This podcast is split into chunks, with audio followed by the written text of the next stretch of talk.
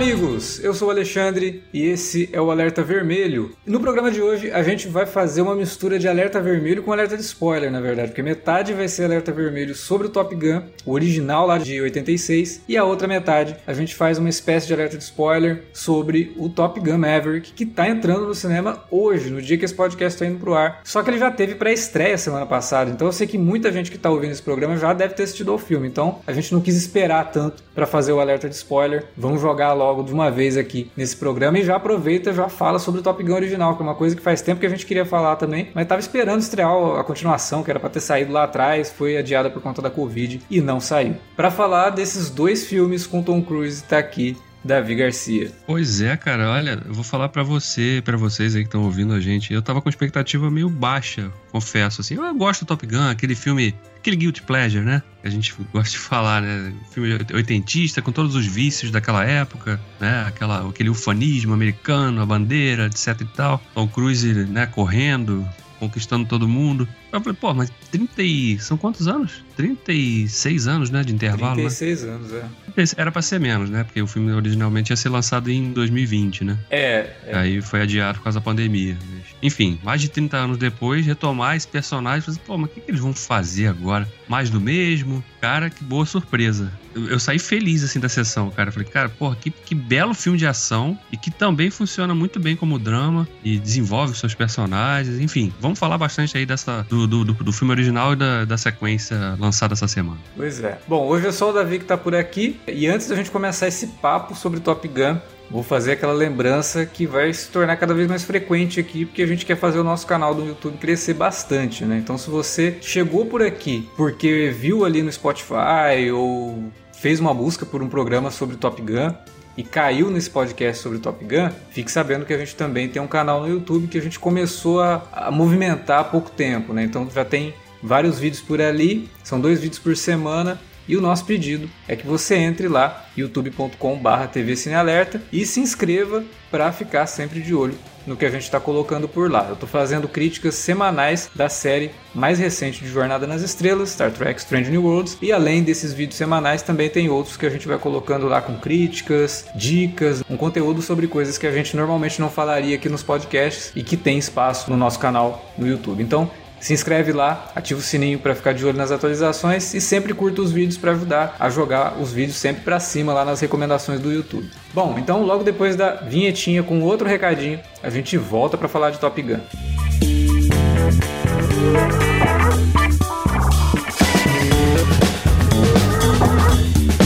Agora ficou mais fácil ajudar o Cine Alerta a manter o conteúdo no ar e a produzir mais podcasts. Além do padrim.com.br barra cinealerta, onde você pode escolher um valor e contribuir mensalmente e ainda participar de um grupo secreto no Facebook para ter acesso antecipado aos programas, você também pode nos ajudar toda vez que for comprar aquele livro, filme, quadrinho ou o que mais você estiver precisando. É só entrar em cinealerta.com.br barra ofertas e conferir uma lista sempre atualizada das melhores ofertas disponíveis na Amazon e em vários outros sites. Você também pode encontrar produtos relacionados aos temas dos podcasts e o melhor, qualquer compra feita a partir partir de um link que você abriu no nosso site já garante uma ajuda pra gente. Ajude o Cinealerta a continuar produzindo esse conteúdo que você gosta. padrim.com.br barra Cinealerta ou faça suas compras a partir de cinealerta.com.br barra ofertas. Fique agora com o podcast.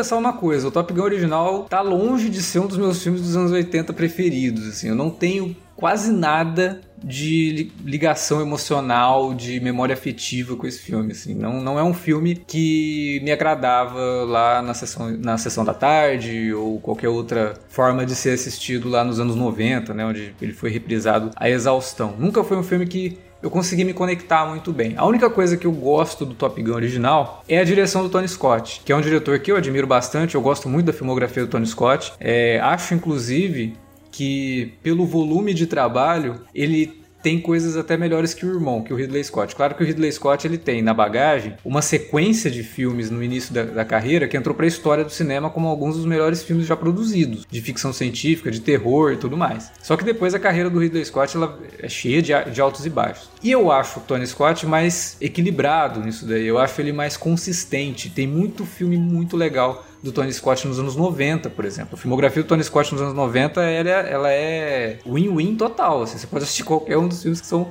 muito legais. O último Boy Scout, é, Maré Vermelha, né? Aquele filme do, de, de submarino que ele dirigiu. O Denzel Washington. É, o Denzel Washington e o Gene Hackman. É, Inimigo do Estado, nossa, Inimigo do Estado de 98, eu fui ver esse filme no cinema. Adoro esse filme, acho muito divertido com o Will Smith. É, uhum. True Romance, porra, nem se fala, né? Lá de 93. O Jogo de Espiões, que eu acho um filmaço de espionagem com Brad Pitt e Robert Redford. Então, assim, eu gosto muito da carreira do Tony Scott. É, fiquei muito chateado quando ele faleceu, né? Uma, uma situação bem, bem triste, inclusive. E acho ele, assim, fantástico no Top Gun. Eu adoro a direção dele. Ele faz um comercial de 1 hora e 50 incrível, né? Porque ele, tava, ele tinha acabado de sair da carreira de diretor de comerciais ele tinha feito já o Fome de Viver, que é um filme com o David Bowie, que já foi comentado aqui no Cine Alerta na ocasião da morte do Bowie. A gente comentou sobre o Fome de Viver lá no Fora da Curva, que era um programa que a gente tinha sobre filmes fora da curva, né? o nome já entrega, é, que foi o primeiro filme dele, Fome de Viver, que eu adoro, um dos filmes de vampiro que eu mais gosto. E o Top Gun veio em 86, né? O, o Fome de Viver é de 83, três anos depois o cara já estava fazendo um filme com um astro em ascensão, que era o Tom Cruise, produzido por um cara que Aliás, dois caras, né? Que era o Don Simpson e o Jerry Bruckheimer. Dois caras, assim, que produziram coisas muito grandes, tanto nos anos 80 quanto nos anos 90. É, os caras, assim, que manjam muito de blockbuster, né? Os filmes do Jerry Bruckheimer, principalmente, assim, depois foi produzindo muita coisa muito legal também nos anos 90. Inclusive é um dos caras que é um dos responsáveis pelo Michael Bay, né? Ele tem essa culpa no cartório aí, mas o Bad Boys que ele produziu e o The Rock, a né, a Rocha, a Rocha são dois é. filmaços do Michael Bay. Isso daí é tem nem como negar, né? Então você junta tudo isso, uma galera que estava disposta a fazer um filme de puro entretenimento, e que ao mesmo tempo tinha um embasamento da própria Marinha norte-americana, né? Porque a ideia toda do Top Gun partiu do Jerry Bruckheimer, que ficou sabendo da escola Top Gun e entendeu que aquilo seria um bom argumento para um filme de ação e tudo mais. E ele sabia que ele não conseguiria fazer esse filme sem a ajuda do governo norte-americano, sem a ajuda da Marinha e foi atrás para buscar essa ajuda. Inicialmente, a Marinha ficou assim meio torcendo o nariz, né, porque viu um, algumas coisas que ele queria fazer e achava que o linguajar dos personagens, a forma como eles se comportavam, poderia pegar mal para a Marinha. Mas o Departamento de Estado chamou ele, conversaram e o, um dos chefões lá virou para ele: "Não, isso daqui vai ser ótimo para a gente". Por quê? A gente tem que entender o contexto do Top Gun, né? Anos 80. A única guerra que os Estados Unidos travava naquele momento era a Guerra Fria, que era uma guerra que não estava sendo travada né, oficialmente. Ela só existia ali na tensão de que em algum momento alguém ia fazer merda. Mas não era uma guerra travada, né? Era uma guerra às escuras, né? Uma política, guerra de, psicológica. Política, exatamente. Por isso Guerra Fria, né? Então eles precisavam, primeiro, fazer o pessoal voltar a se alistar para a Marinha e para a Aeronáutica que estava assim muito baixo a adesão de alistamento. E segundo, reforçar na cabeça do público norte-americano que eles tinham um inimigo. Um inimigo que não precisava ser um país exatamente, mas mais ainda uma ideia, né? Que é algo que, os, que durante todos os anos 80 e até nos anos 90 a gente viu ser difundido muito pelo cinema, que era toda a questão da luta contra os países soviéticos ou depois da China, né, do comunismo e tudo, para impedir o avanço do comunismo e tudo mais. O pessoal do Departamento de, de Defesa dos Estados Unidos falou: pô, isso daí vai ajudar bastante a gente, porque vai servir como propaganda. E nesse sentido, a direção do Tony Scott ela faz o trabalho direitinho, cara, porque o começo do filme, com aquelas naves, né? Você tem a trilha sonora ali, o tema do Top Gun, depois entra Danger Zone, as naves decolando do, do, do porta-aviões no mar, e aquela fotografia, né? Aquelas cores quentes, aquele. Cara, teve propaganda de carro que se utilizou. Aliás, não só de um carro, mas teve é, montadora de, de carro que ficou utilizando esse tipo de, de linguagem nos comerciais até os anos 90. Aquilo ali vende, entendeu? Ele tá vendendo uma ideia e ele vende muito bem. E isso graças ao apuro estético do, do, do Tony Scott, que é um negócio fantástico no filme e que dá pro Top Gun, você falou no começo, né, que o filme tem um monte de clichê dos anos 80, mas muitos clichês dos anos 80 são clichês por causa do Top Gun. Né? Também, o é. Top Gun que deu o pontapé para um monte de outro filme fazer a mesma coisa. E que foram filmes também que viraram repetecos constantes, né? Em Sessão da Tarde, ou Isso. né, aquele Trovão Azul. Um filmes com temáticas muito parecidas, né? Sim, surgiram vários, né? Depois que o Top Gun fez um sucesso estrondoso, surgiram vários ali na mesma linha para tentar pegar um pouco da fatia do, do mesmo bolo, né? Além de fazer, como você mencionou, a, a propaganda para o alistamento da Marinha, a, a propaganda para o patriotismo americano, né? Daquela É. coisa que sempre, né? Isso já vinha já desde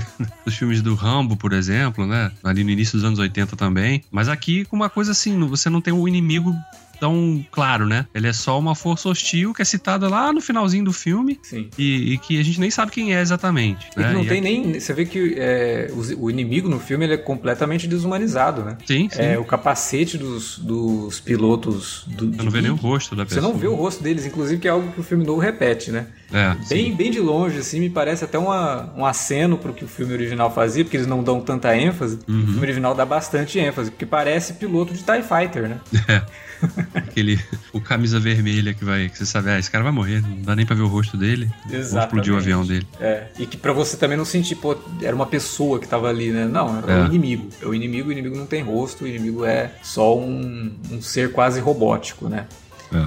Eu, é, é um dos motivos de eu não gostar tanto do Top Gun original, sabe? Esses filmes com temática militar nunca me pegaram. Nunca. Eu não tenho muito apreço a esse tipo de coisa. E o Top Gun tem toda essa questão. E é um filme que, é, narrativamente, é um filme esquisito também. Porque ele é todo blocado, né? Ele tem É. cenas blocadas, coisas acontecem como se fossem capítulos, assim, sabe? Que às vezes Uhum. nem se conectam não, muito não bem. se conectam. É, é. Sabe, você É. tá vendo o filme e de repente o cara sai de uma cena romântica pra uma cena do- do- dos caças do nada ali, né? Treinando e tal. Você fala, nossa, mas isso não tá se conectando. Mas isso realmente rolou, né? Por exemplo, a questão do romance do, do Pete, né? O personagem do, do Tom Cruise com a Charlie, Uhum. tem uma sequência que é um pouquinho depois que tem rola aquela sequência do bar, né? Que ele, ele vai lá dar a cantada nela, mas sem saber que ela era a instrutora do, do time, né? Uhum. Que é uma coisa que o filme novo meio que repete também, mas invertendo Sim. os papéis, né? Não é o, o- Tom Cruise não, não, não recebe uma cantada, mas ele é sacaneado por um dos alunos, né? Que não sabia que o cara ia ser instrutor dele.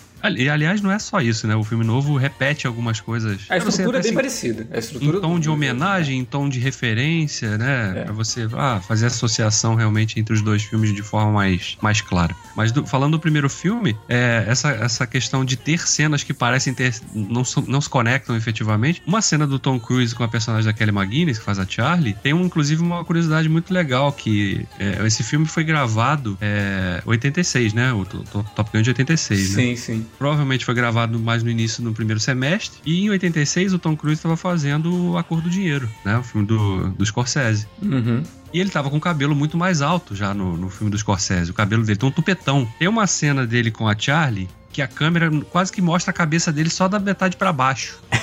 E ele tá com a toalha assim no pescoço porque ele molhou o cabelo todo pra não deixar claro que o cabelo dele já tava muito maior do que tava nas outras cenas do filme. Nossa. Então o filme teve muito disso, de cena que, pô, peraí, acho que a gente pode fazer uma ceninha aqui pra né, valorizar a questão do romance dos dois, que é a importância. É um, é um tema importante pro personagem, a evolução do personagem nesse filme. E aí gravaram depois. Ele foi chamado pra gravar uma cena que não, não tava no roteiro inicialmente. E pra não mostrar que o cabelo dele já tava bem diferente, usaram essa artimanha aí. Primeiro, molhar o cabelo e- Sim. e, e enfo- e focar a câmera, fazer um corte ali pra não mostrar exatamente a cabeça dele inteira. Então teve essa sensação realmente de que o filme tem muitos momentos em que as cenas não se conectam, que elas parecem feitas realmente pra ter uma cena bonita, né? Aquela cena da praia, que eles estão jogando vôlei, e aí você vê aqueles cortes, as cenas do, do- das decolagens no, no porta-aviões, você vê o pôr. O sol tá sempre se pondo também, né? Ah, sim. Ah, mas isso daí, inclusive, é até uma curiosidade, né? Porque os filmes do, do Jerry Bruckheimer, pode pegar, cara. Todos os filmes produzidos por ele, o Sol é a, a grande estrela, assim. É, literalmente, né? Porque os filmes dele têm pôr do sol, e isso é uma mania que o nosso querido Michael Bay tomou para si, né? Uhum. Os filmes do produzidos por, é, é uma coisa incrível, né? Porque ele é produtor, não é diretor, mas deve ser alguma exigência dele falar, ó, tem que ter pôr do sol e tem que ter aquele filtro que fica parecendo que você tá com um óculos escuros, sabe? Uhum. Em cima, assim, que fica aquele é, fumê em cima e embaixo aquele filtro mais amarelado para dar aquela diferença de tom no pôr do sol. Todos os filmes produzidos pelo Jerry Bruckheimer dos anos 80 e 90 tem uma cena desse sentido. Pode pegar aí Conair, é, The Rock, o é. Bad Boys, o próprio Inimigo do Estado, todos. É impressionante. Então o cara tem alguma coisa com o pôr do sol. E esse filme é o, é o prato cheio, né? Porque você tem o avião passando na frente do sol e tem o pôr do é. sol na, na linha do o horizonte. O avião decolando. Do... Exatamente. A linha do horizonte. o Top Acho... Gang, né? Que é aquela comédia aquela Charlie uhum. Sheen até faz uma piada com isso, que tem uma cena que os aviões passam por trás do sol. É muito bom, é muito bom. Top Gay. Aliás, essa época também era muito prolífica para isso, né? Todo filme que fazia sucesso, filmes de ação e tal, Aventura ganhava um, um spoof, né? Sim. Ganhava ali uma versão comédia ali, escrachada. Muito bom. Aliás, o Jerry Bruckheimer deve ter produzido então a primeira parte de, da, do remake de Pantanal, né? Também tudo acontecia no, no entardecer, né? no Pô, pôr do grande sol. inspiração no Jerry Bruckheimer pra é. fazer o Pantanal, de fato.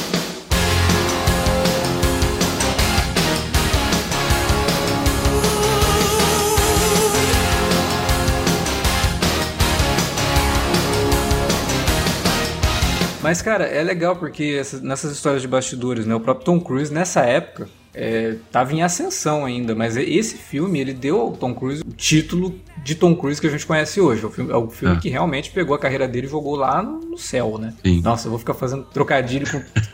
Enfim. Mas antes de entrar pro Top Gun, ele estava gravando o A Lenda com o Ridley Scott, né? Uhum. Em 83 e tal. O Ridley Scott tinha acabado de fazer o Blade Runner e já engatou em A Lenda. E o Tom Cruise foi para Inglaterra para fazer A Lenda. E antes dele ir para Inglaterra, ele chegou a ser chamado pelos produtores do Top Gun. O Top Gun ainda estava ali no, na fase bem inicial, né, de pré-produção, e chegaram nele, falaram do filme e tal. Ele tá tudo bem, mas eu tenho compromisso agora, né, fazer esse filme aqui com Ridley Scott e tal. E aí terminou de gravar o filme com Ridley Scott, e o Ridley Scott virou para ele e falou, cara, eu preciso te apresentar meu irmão. Tony Scott, né? Ele tá fazendo agora aí um filme novo, chama Top Gun. e aí ele foi conhecer o Tony Scott, viu a direção que o Tony Scott queria dar pro negócio e ficou muito interessado. Foi lá pro, no agente dele e falou, cara, eu quero fazer esse filme. Você, tipo, não demonstra isso, mas eu quero esse filme. Né? Então vamos começar as conversas aí para me colocar nesse filme. Foi um filme essencial também para toda a questão do Tom Cruise é, realmente se envolver na produção do negócio. Porque ele queria aprender tudo que ele pudesse aprender sobre o processo de produção, é, tanto de produção mesmo, né, de, de entrar com a grana e como que você viabiliza um filme, como da produção de fazer o filme. Ele queria se envolver completamente no negócio. Foi uma das exigências dele de participar de reunião de roteiro, é, de reunião com, com o próprio diretor para definir locação, sabe? Então ele se envolveu muito no processo de produção do filme, que foi fundamental para ser o Tom Cruise como a gente conhece hoje, que é um cara que, sei lá, é, a gente estava até é, conversando esses dias, né, Davi? Dá até a impressão que às vezes ele só contrata um diretor, mas na verdade quem monta quem tudo é ele, né? Tá quase só falta ele falar ação, corta.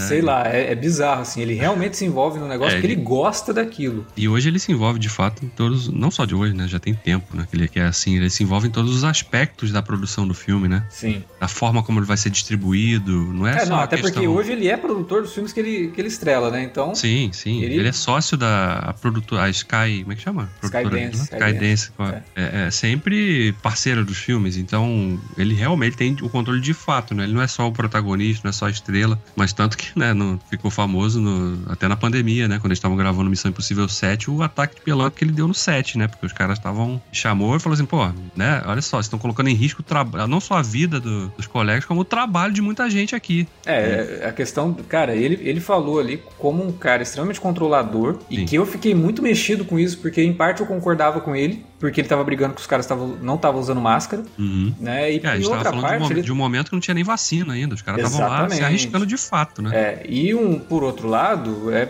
é o tipo de cara que você não quer ter como teu patrão, porque você vê que É. ele quer dominar completamente a questão, mas é, o que ele fala pros caras é uma coisa muito pertinente. Se a gente quiser fazer a indústria voltar a funcionar, vocês têm que ajudar, né? Vocês têm que É. é, se comportar dessa forma. Não quero ninguém sem máscara aqui no set tal.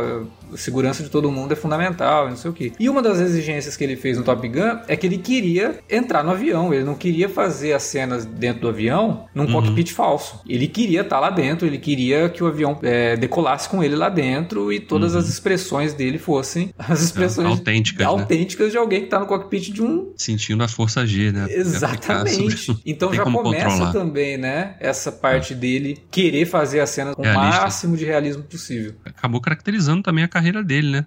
Isso. É, dali pra frente, todos os filmes de ação com ele, tanto que ele tem vários históricos de acidentes, né? Em- sets, né? De quebrar tornozelo, como aconteceu lá no Missão Impossível 6, Sim. no salto, né? Ele tá sempre desafiando, assim, né? Realmente o cara tem um, o seguro de vida dele deve ser absurdamente alto. E fora o pacto que ele já fez com, o- com o capeta, né? Pra não, pra não envelhecer e pra ter corpo fechado, né? Porque É, não, porque o cara tá sempre se desafiando a. Que formas novas eu posso morrer nesse filme? Não, é louco, porque Ele- por conta disso ele acaba criando experiências muito únicas nos filmes, né? Você É. tem cenas ali que envolvem é, cenas de ação perigosas e que, porra, quando você vê no cinema o produto final, você fala, cara, é muito Não, não mais legal são perigosas, né, cara? daqui. São, são, são coisas praticamente suicidas, né? O cara ficar É. pendurado lá de fora de um avião decolando. É, é uma É, loucura, mas Também, você sabe que o cara tá preso ali com gancho, não sei o quê, É. mas, cara, Mas a sensação de realidade é muito mais legal quando É. você assiste um troço desse no cinema do que você né? ficar percebendo um CGI ali. né? CGI, exatamente. É que, aliás, é, é um dos motivos pro Top Gun Maverick ter demorado tanto pra ser feito. Ele Sim. ficava relutante em fazer o negócio, vendo toda a questão da evolução dos efeitos visuais, porque ele sabia que dependendo da forma como fosse a conversa de fazer uma continuação do Top Gun, invariavelmente alguém falaria que os aviões teriam que ser CGI. Ele não queria. Sim.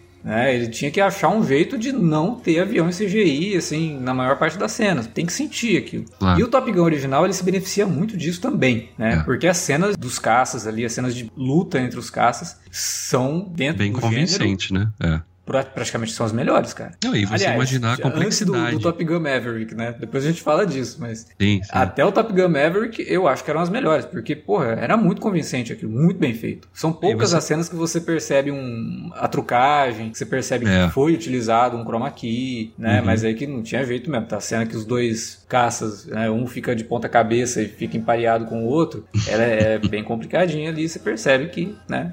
Mas ali não tinha como. É, não, você tá falando da década de 80, né? Que os recursos gráficos não estavam engatinhando praticamente, né? É, pois é. Ia ficar uma coisa muito, muito escandalosa, assim, de você, nossa, mas tá ridículo isso. Tinha que ser o mais real possível, né? Eu acho que é por isso, inclusive, que esse filme tá na memória afetiva de tanta gente, assim. Pode, assim, racionalmente, quando você para pra analisar o filme, a trama, a narrativa dele, é realmente é um filme que tem problemas. Mas ele fica, pela, pela trilha sonora, pelas imagens dos aviões, das batalhas, você guarda aquilo, sabe? Aquilo fica na sua cabeça. É, ele é um Filme, filme- que entende muito bem o público-alvo dele, né? Sim, ele e- dialoga diretamente com quem era o público-alvo e por conta disso ele acaba ficando realmente na, na memória dessas pessoas. E eu entendo perfeitamente isso, né? Não, e eu digo, mesmo hoje, é, é um filme que envelheceu em, em muitos aspectos, na linguagem principalmente, mas que ainda tem aspectos que, que são atraentes para um público novo. Então as pessoas que estão aí de repente ouvindo, ah, vou vou ver o Top Gun Maverick, mas não, não assisti o original, será que vale a pena? Um filme da década de 80? Sim, veja. Até para você poder ter a comparação realmente temática que a gente vai comentar daqui a pouco do, do segundo filme. Sim. Tem aspectos realmente que eles pegam ali emprestados é, escancaradamente do primeiro filme. Sim. Então, É, o que eu acho que funciona num nível até de subconsciente, né? Porque ele lida com temas ali, o original, que fazem parte do imaginário mesmo. Você tem um personagem que é basicamente é, a jornada do herói, né? Ele tem um chamado para ação. Ele tem que lidar com toda a questão de daddy issues, né? Ele tem o problema com o pai, de, de- da que sombra da, É, da- superar o, a, a- o pai era, era tido como as também, né? Não, é, exatamente. Ele tem que sair da sombra do pai, né? Da sombra de ser o filho do cara que, porra, era, era muito foda, era um puta piloto, salvou muita vida lá no Vietnã e não sei o que. Ele não queria esse tipo de fama, ele queria a fama dele, né? Uhum.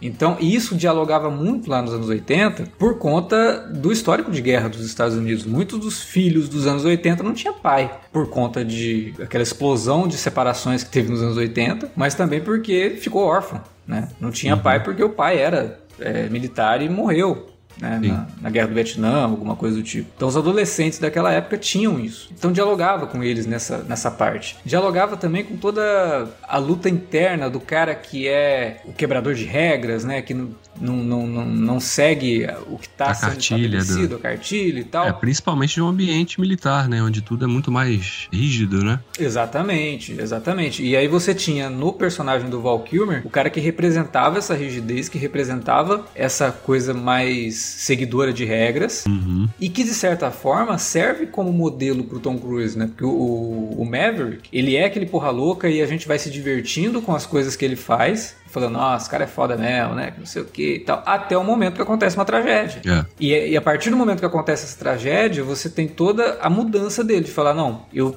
posso não ser o cara que vai seguir regras, mas eu tenho que entender que outras vidas dependem do que eu faço aqui. E é aí que ele olha pro personagem do Val Kilmer pro Iceman como um contraponto, mas ao mesmo tempo como o cara que até aquele momento era o, o vilão do filme, né? O antagonista. Uhum, o antagonista dele, é. Mas que de fato é um cara que tava falando coisas que faziam sentido. Tipo, cara, você é perigoso. Você não segue regra, você é perigoso, você é um perigo pra tua equipe. Sim. E o, o Maverick não é o cara de agir em equipe, ele queria os louros todo para ele, né? É, e... ele quer ser o camisa 10 do time e fazer a jogada individual, né? Que é uma questão que a gente consegue se relacionar, né? Principalmente o público-alvo do filme, que é o público masculino de, sei Sim. lá, 17 a 25 anos. É, o, o filme, até nesse sentido, né? O filme ele tem um público-alvo, obviamente, definido no, no, nos homens, uhum. mas ele também, por ter toda aquela, né? Porque aquela altura o Tom Cruise já era um galã, né? Ele tava ali subindo, Sim. né? Em ascensão e tal. Mas acredito também que muitas mulheres fossem ver o filme e viram o filme depois por causa disso, né? É, não à toa a né? trilha sonora, né? O Take My Breath Away é, é, uma música romântica que normalmente você não tá ligada, é, o estilo não tá ligado é. ao público-alvo masculino, ele tá mais ligado é, ao público-alvo feminino do pop daquela época. Se a pessoa chegar na Planeta Terra hoje e falar assim, ah, ouve essa música aqui, você diria que essa música é de que tipo de filme? A pessoa ia dizer romance, romance óbvio, né? Não um filme de ação sobre pilotos de caça, né? Não, e a trilha sonora do Top Gun é um negócio absurdo, né? As músicas são é. muito boas e é uma das trilhas sonoras mais populares de todos os tempos. Ela, Inclusive... ela ganhou é, disco de platina nove vezes, cara. É. Talvez você que seja mais novo nem saiba que seja disco de platina. a certificação de que vendeu pra cacete, entendeu? É. Ela vendeu muito o single de Take My Breath Away ficou em primeiro lugar nos Estados Unidos em 86 e o segundo lugar era o Danger Zone. Uhum. É. Loucura. Inclusive, né? E ganhou inclusive, Oscar, inclusive, né? Pela melhor sim, ganhou, original. Ganhou Oscar, é verdade. E, inclusive o segundo filme também começa com a mesma música, né? Eu falei, caraca, é remake? É, não, a, a, abertura do segundo filme é um remake da abertura do primeiro, assim como no final também tem toda aquela brincadeira com os personagens aparecendo, sim. né? E o é, nome dos é. atores, é, que é zoadaço, que é muito anos 80, cara. Aqui ele, ele, ele chega num nível quase de paródia ali, é, quando ele é. faz isso. Mas enfim, né? É... Mas, cara, é um filme que tem os seus problemas, sim, tem os seus problemas de, de, até de ritmo. Eu acho ele que tem um momento ali que dá uma caída legal, o original, uhum. é, por conta dessa indecisão, sabe? E dessa coisa que a gente comentou de cenas que não se conectam tão bem. Porque, ora, o filme é um filme de ação, aí de, de repente ele não é mais um filme de ação, ele é um filme de aprendizado do personagem ali, não sei o que, e de repente vira um romance, aí depois volta a ser um filme de ação, depois é romance de novo, aí no final volta a ser um filme de ação, e o romance fica por isso mesmo, tipo, não tem tem a definição do romance no filme, é. cara. É bizarro.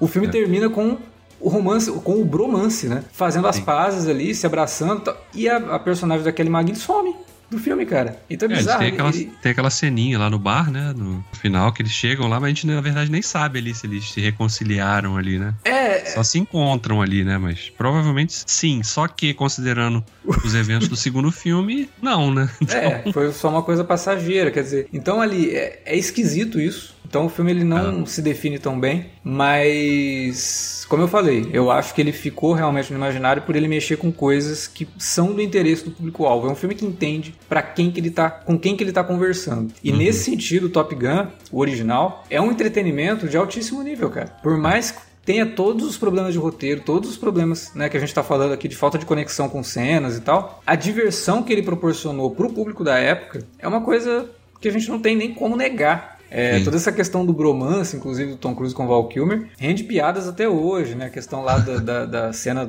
da, da, praia, dele jogando vôlei, aquilo é homoerótico total. É, Mas a sim. linguagem da época era aquilo, cara. Tinha cena daquele jeito no Miami Vice, sabe? Tinha cena daquele uhum. jeito em um monte de coisa da época. Eles resgatam pro novo filme também, inclusive, né? Sim, no novo filme pelo menos tem uma menina no meio, né? Porque é, eles botam uma. Não, mas os caras lá tudo suados, se abraçando, né? É. Ó, oh, é, tem, tem, tem, tem um pouco disso também, mas acho que até em tom de referência, homenagem, né? Porque esse, o filme novo faz muito Ele é autoconsciente também. também. o filme novo. Ele sabe sim, que sim. ele tá fazendo uma referência ali, mas ele sabe que isso daí, para muita gente, é, é brega pra caramba, sabe? é muito brega. Mas ele não tem medo de abraçar até as, as, esses elementos mais bregas, né? É, Porque ele, ele sabe usar. Ele, ele faz isso, mas de forma consciente. Então não, não fica aparecendo uma coisa que você fica, nossa, mas ninguém mais, né? Qual que você citou agora aí, final do filme, aparecendo lá os freeze frames com os, com os personagens e os atores que. Né? Ninguém usa mais isso hoje em dia, né? Mas naquela época era comum. E isso sempre acontecia nos filmes, assim, né? Não todos, mas boa parte dos filmes mais famosos daquela época, né?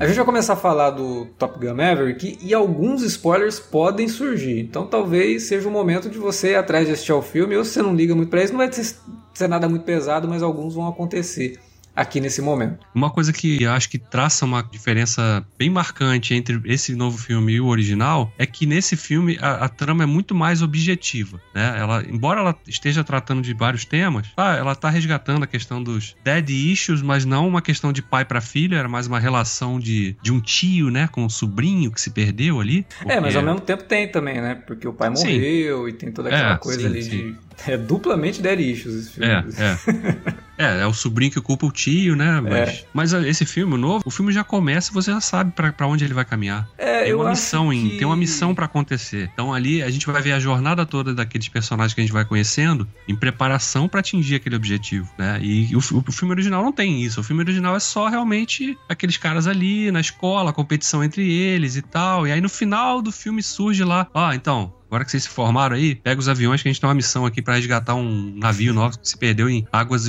hostis. Sim. E é isso, mas não, né? Não, não, isso não é dito ao longo do filme, isso é jogado no final dele só. Aqui não, no Maverick a gente já tem desde o início. Um objetivo. Um objetivo claro, definido ali, é. né? Como, é um roteiro melhor polido, né? É um roteiro que é, é melhor trabalhado ali. sim, tem, sim. Teve um cuidado maior, até porque o público é outro também. É, e a, e a, linguagem do cinema também mudou, né? Exato. Ao longo dos anos, né? A gente tá falando de trinta e tantos anos aí de diferença. Então, o roteiro tem que ser, né? E nesse sentido, até, eu não sei também até que ponto o Christopher McQuarrie colaborou nesse. Ele tem o crédito ali, né? Ele tem o crédito como roteiro. É, tem mais, mais a cara para mim do cara que, terminado o roteiro, deram na mão dele para ele fazer justamente fazer, isso, parar um as né? arestas, né? fazer um polimento do, do roteiro ali. É.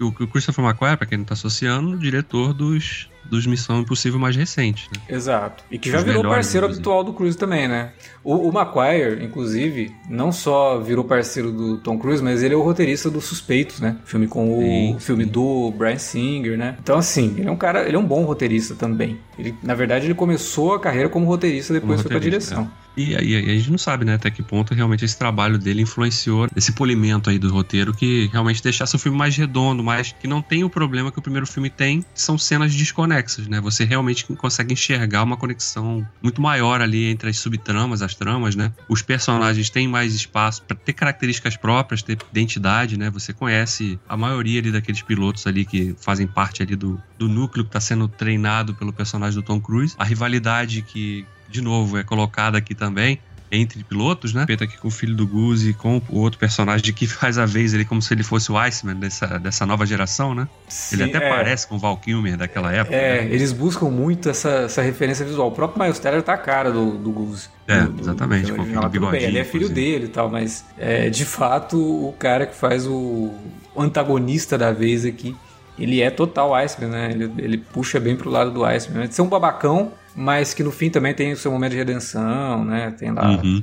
É. De fato, né? Já falando do filme novo, O, eu acho que o, o Top Gun Maverick ele se mantém fiel à ideia do original no sentido de levar uma diversão muito elevada para o público que está sentado ali na cadeira do cinema. Só que ele sai melhor que, que o original por conta disso que você falou, né, de toda, todo o polimento que o filme tem, de todo o direcionamento que ele tem, que é muito mais claro, muito mais objetivo, e por oferecer o melhor que a gente poderia ter hoje em termos de cenas aéreas, né? Então, se o filme original ele tinha, pode ser considerado assim, as melhores cenas de batalha aérea, né, ou uma das melhores cenas de batalha aérea do cinema, até o novo filme, porque a sensação, a experiência é, imersiva que é o Top Gun Maverick nas cenas envolvendo os caças é uma coisa coisa fantástica e que realmente torna esse filme uma experiência para ser conferida no cinema. Né? É, eu saí assim em êxtase, como eu falei. Filmes de temática militar não me atraem, mas esse daí é muito bem dirigido. Joseph Kosinski, né, que é o diretor do filme, que já tinha feito com Tom Cruise o Oblivion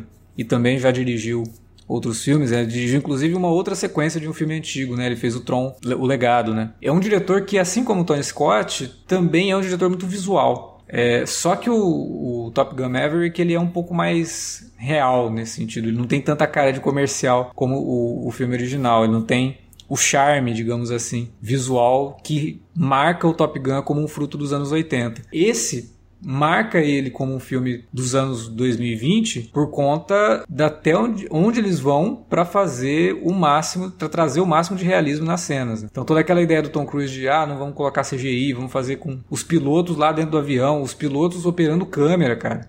os atores tiveram que aprender a operar câmera dentro do, do, do cockpit. Cockpit, é. Porque eles é que iam filmar, né? Eles ali dentro. Tem, tem inclusive o filho do Bill Pullman, né? O sim, sim, o Bob, né? É. é. E os caras todos tiveram que aprender isso. Então a busca do Tom Cruise para fazer um filme que funcione como entretenimento e que funcione como um entretenimento que as pessoas pagam para ir pro cinema, assistem e fiquem assim, cara, que experiência que eu tive aqui, sabe? Foi uma experiência uhum. que eu não teria se eu fosse assistir esse filme só em casa. Eu, né? eu, eu, confesso para você até que eu, na hora eu fiquei. Eu tava vendo um cinema convencional, né? Uhum. Tem uma tela grande, então não era IMAX. E imagino que no IMAX deve estar tá espetacular também. Até porque ele tem cenas rodadas em IMAX, então Sim. ele tem aquela questão do razão de aspecto pro IMAX e tal. Uhum, exatamente. Mas eu fiquei com, no momento da, da, das sequências de ação, principalmente a parte final ali, eu fiquei, cara, eu queria estar tá agora assistindo esse filme naquelas salas 4DX, que a cadeira é, treme, é, vibra.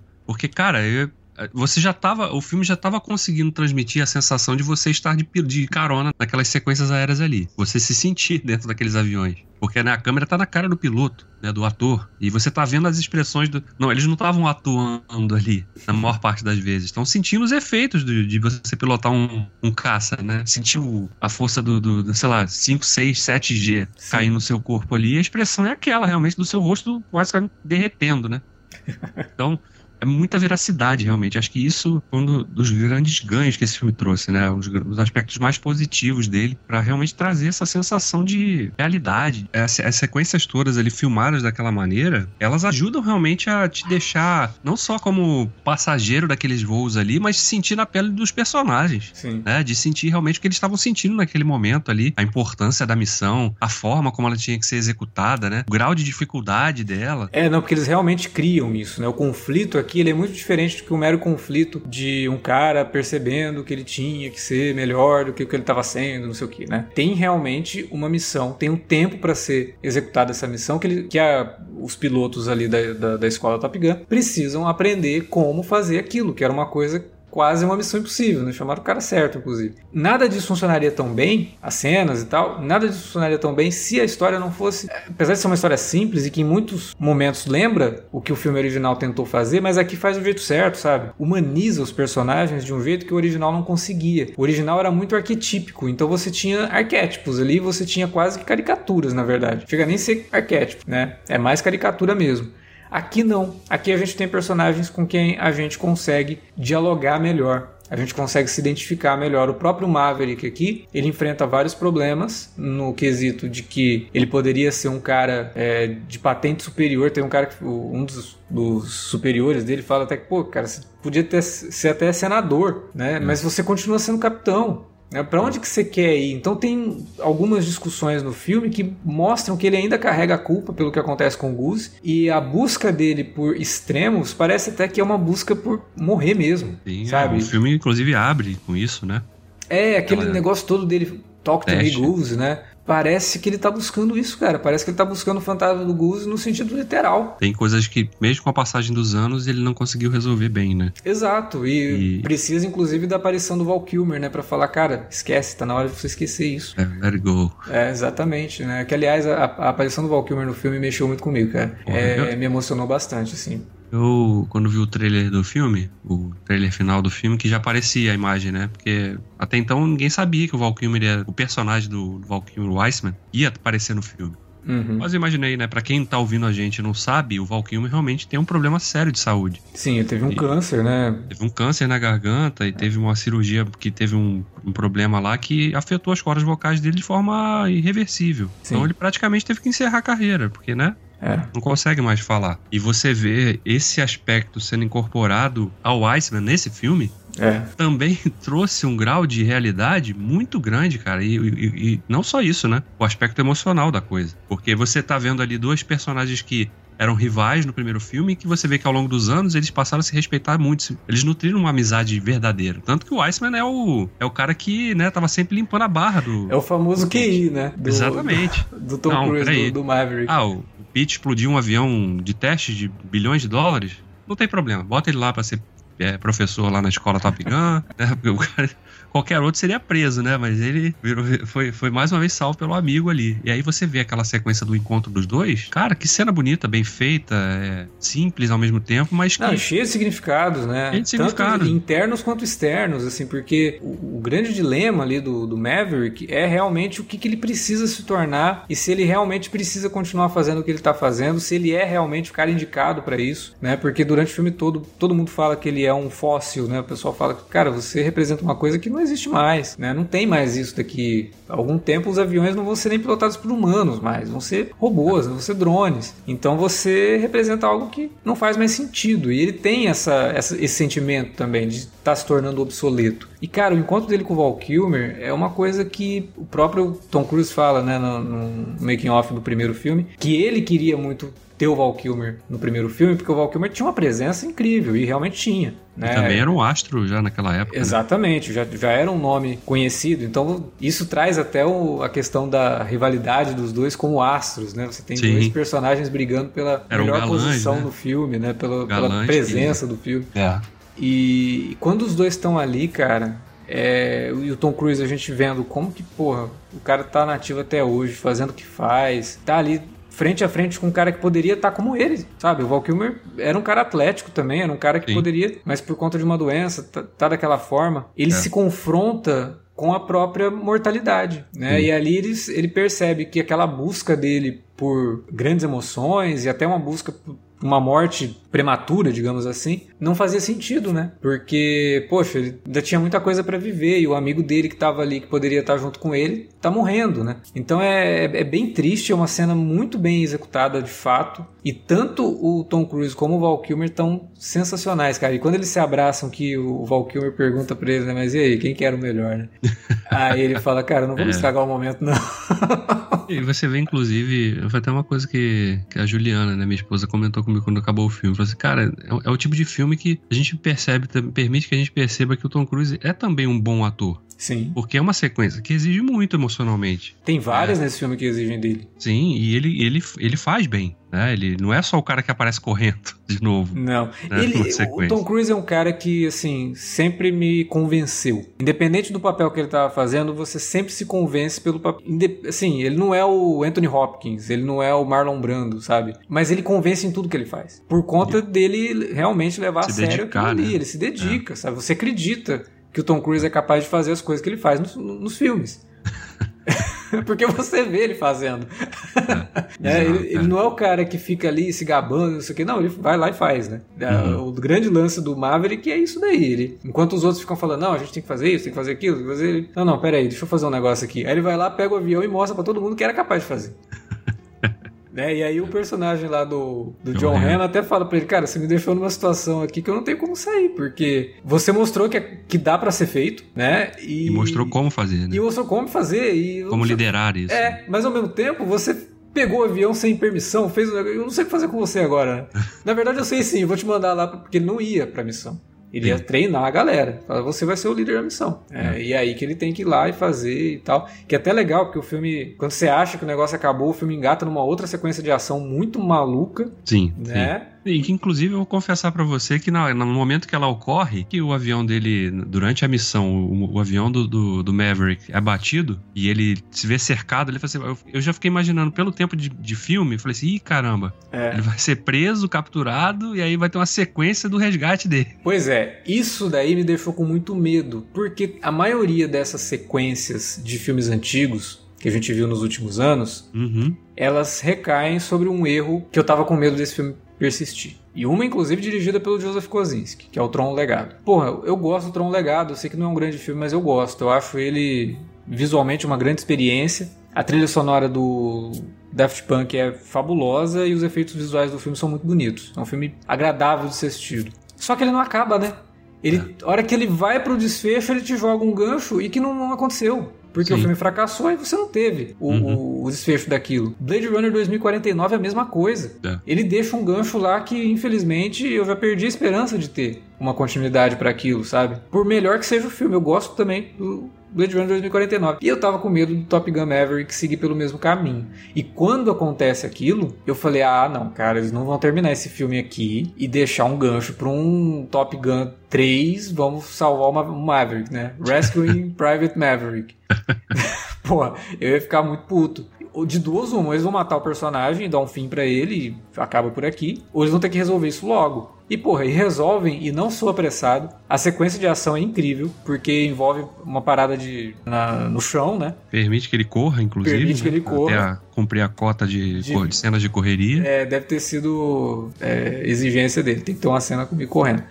E, e, porra, a cena é mega bem resolvida. Por mais que ela seja muito previsível. Porque de, depois de um certo ponto ali, você já sabe exatamente quem que vai surgir no último momento para resgatar ah, todo mundo. claro. É. para resolver o outro, o outro conflito do filme, que era a Exatamente. relação do tio com o sobrinho, né? Exatamente. Então, por pouco não, não descamba pra uma coisa muito é, ruim. Ficou bem no limite. Ficou, ficou no limite, limite, mas... Mas funcionou no final Funcionou, funcionou, é. mas por conta de vários fatores direção e a forma como o roteiro trata os personagens. Ele não poderia encerrar aquilo sem te dar um desfecho para os conflitos internos desses personagens. E eu gosto muito da forma como o filme encerra o personagem do Maverick, mostrando que ele começa o filme de uma forma, tentando atingir Mach 10.3 e termina o filme pilotando um teco-teco.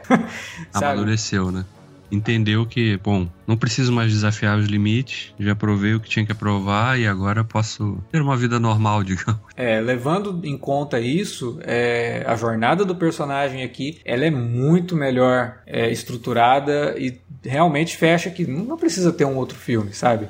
É, não precisava ter esse, na verdade, porque como eu falei, o Tom Cruise vivia relutante com a ideia de fazer um segundo Top Gun, mas já que teve, porra, uhum. vamos resgatar coisas do passado, vamos ver como que as coisas que a gente viu lá no primeiro filme reverberam no personagem, que tipo de consequências que isso pode ter trazido para a vida dele. Uhum. Né? Então, nesse, nessa parte aí, o Top Gun Maverick sai muito bem. E em toda a questão de entretenimento, como eu falei, ele é um entretenimento do mais alto nível, cara. É daqueles filmes que lá nos anos 90 a gente tem alguns exemplos de filmes que ajudaram a movimentar toda a questão de home, home theater, né, do cinema em casa, de você ter ali uma experiência de som e imagem fantástica, né? Então você tinha lá Exterminador do Futuro 2, Jurassic Park, é, Segredo do Abismo, trilogia Star Wars, né? Quando começou a sair em tudo quanto foi formato. Esse filme é desse, sabe? É, é do tipo de filme que para você ver em casa, quanto maior a tela você tiver na sua casa e quanto mais alto for o teu home theater, melhor.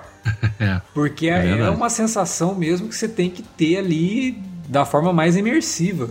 Né, com a melhor qualidade de imagem, com o melhor som e tudo mais. Então, ele é um é cinema espetáculo no sentido mais literal da palavra. Sim, é, não é exagero realmente, né? Se você tá aí ouvindo o cash aqui, né, já tomou alguns spoilers e tal, mas não liga para isso e ainda não viu o filme, faça o esforço, se puder, veja no, no cinema, porque esse merece. Realmente, a experiência vai ser diferente, não tem como igualar isso em casa, por mais que você, você tenha uma boa TV, um bom sistema de som, ele nunca vai se. vai te dar a experiência de a ver. A não ser que o ouvinte aí seja um daqueles caras muito bem abonados que a gente vê de vez em quando em canal do YouTube, que tem uma sala de cinema em casa. É.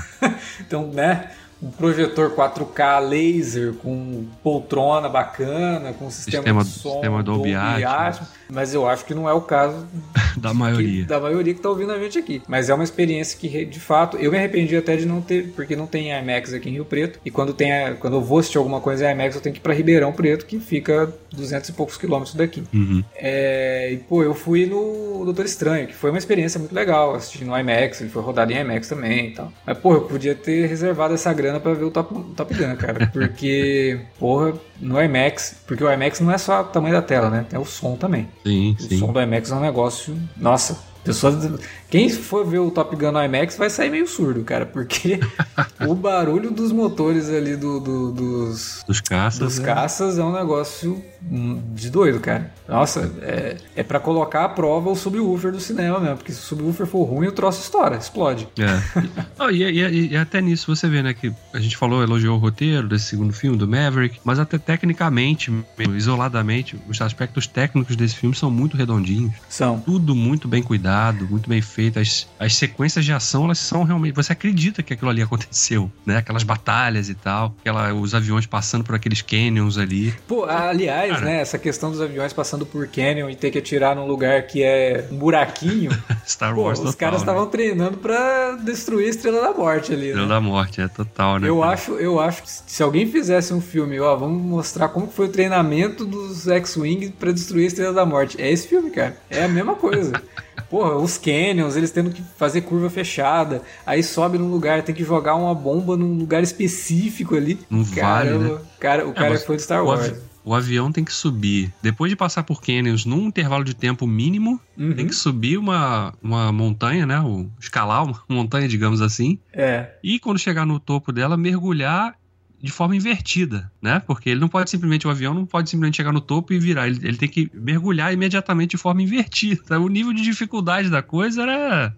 Não, é, não, tem toda a questão que eles tinham que fazer um negócio em dois minutos e meio abaixo de 300 metros para não serem pegos pelo radar, né? E passando por um canyon lotado de curva fechada. Então, o lance todo assim, é bem missão impossível mesmo, né? Bem eles treinando pra uma parada que não, não dá para ser feita e todo mundo fica ali na dúvida e tal. O romance nesse filme funciona melhor do que o romance do primeiro. Sim. É, porque a personagem feminina, e que também é um aspecto muito positivo desse filme, não só por ter incluído uma, uma pilota, né? Que tem proeminência, inclusive, ali no, no desfecho da missão. Sim, ela acaba indo pra, pra, pra turma final, né? E, mas também a personagem da Jennifer Connelly, né? Que é uma, é uma personagem, claro, desde o início fica claro que eles tiveram alguma coisa no passado. Várias vezes, inclusive. Porque dá é, entender que ele vindas, foi né? e tal, depois voltou e não sei o quê. Tanto que a menina, a filha dela, tem um momento que fala, ó, não magoou ela dessa vez, que é uma cena hilária, cara. Porque eles estão ali a menina era pra ter dormido fora de casa e tal, né? Ela chega mais cedo e aí ele vai pular da janela. Eu fiquei pensando, cara, mas qual o sentido? A menina não viu a moto dele na frente da casa?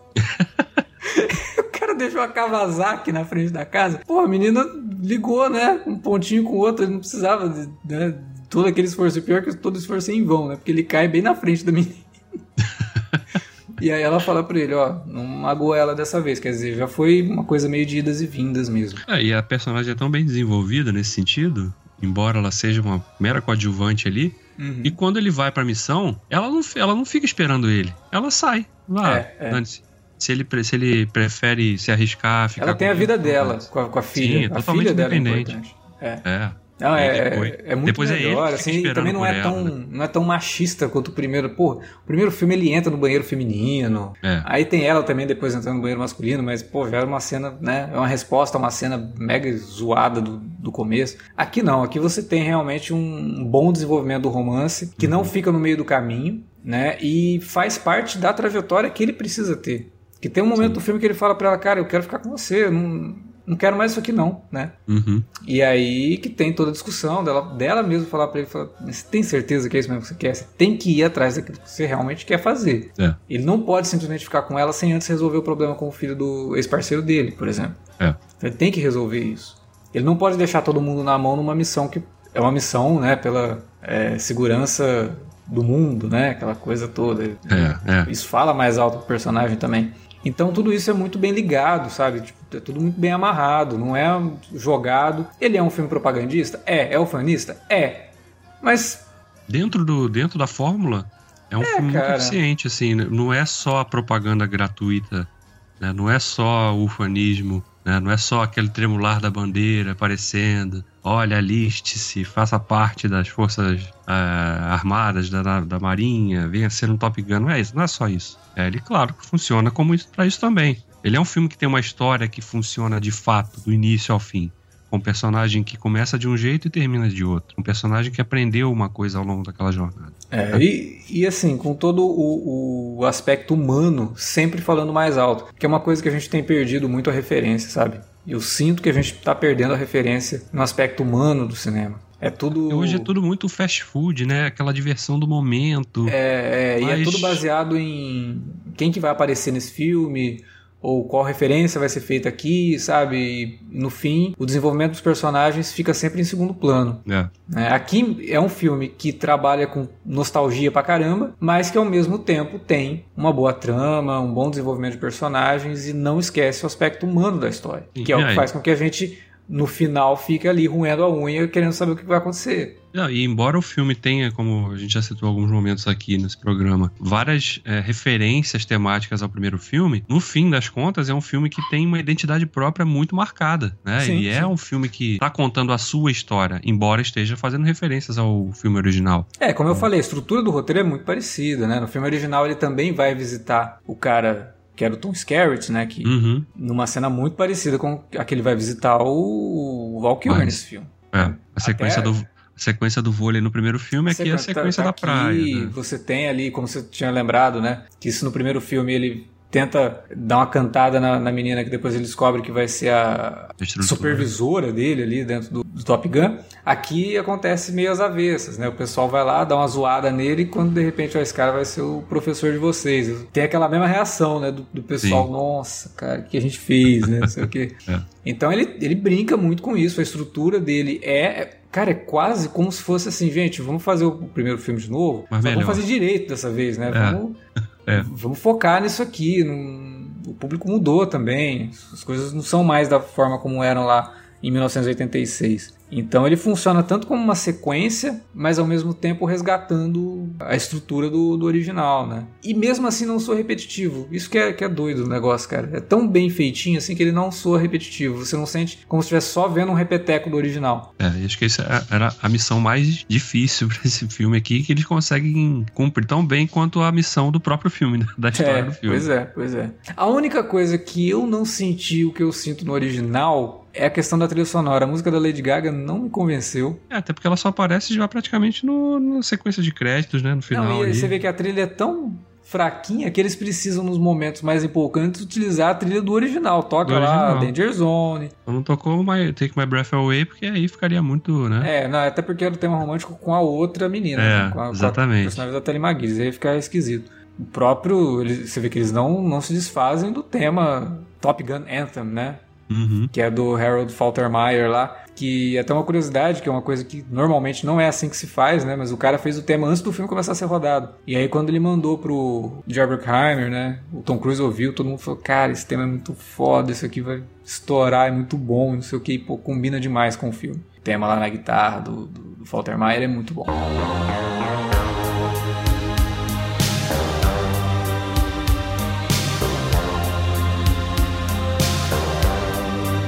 Era isso que a gente tinha para falar sobre Top Gun e Top Gun Maverick. Nesse programa aqui, né, que mistura alerta vermelho com alerta de spoiler, né? A gente comentou lá um pouquinho do primeiro filme e deu um espaço aqui para falar dessa sequência que a gente espera que você tenha assistido e tenha curtido aqui é, o nosso programa. Se você não assistiu, teve alguns spoilers, mas eu acho que não. Como eu até falei né, no meio ali, são coisas bem previsíveis, mas que funcionam porque o roteiro faz o trabalho direito, ele te encaminha direito para o que vai acontecer. Então, mesmo que você tenha tomado alguns spoilers, a experiência não, não pode ser comparada com a experiência de assistir ao filme. Então, é isso. Né? Espero que vocês tenham curtido. Deixa aí na área de comentários o que vocês acharam. Vocês concordam com a gente sobre o Top Gun original, que não é tão legal assim e o novo filme é muito melhor? Ou vocês acham que não, que o original é insuperável e tudo mais, né? Memória afetiva fala mais alto. Fala aí na área de comentários pra gente ou manda pra gente nas redes sociais lá, facebook.com.br cinealerta ou arroba cinealerta no Twitter. Utilize as redes para divulgar o nosso conteúdo também. Lembrando de novo para que vocês é, se inscrevam lá no nosso canal no YouTube e usem também as redes para divulgar o nosso conteúdo por lá. É isso. Daqui 15 dias a gente volta? É 15 dias mesmo ou vai ter algum alerta de spoiler que eu não estou esperando? Não, é daqui 15 dias mesmo. A gente volta e para comentar a segunda temporada de uma série que, olha, gente, é difícil, viu? Mas Star Trek Picard foi uma temporada bem complicada e a gente vai comentar sobre ela no próximo Alerta Vermelho daqui 15 dias. Valeu pela audiência e até a próxima.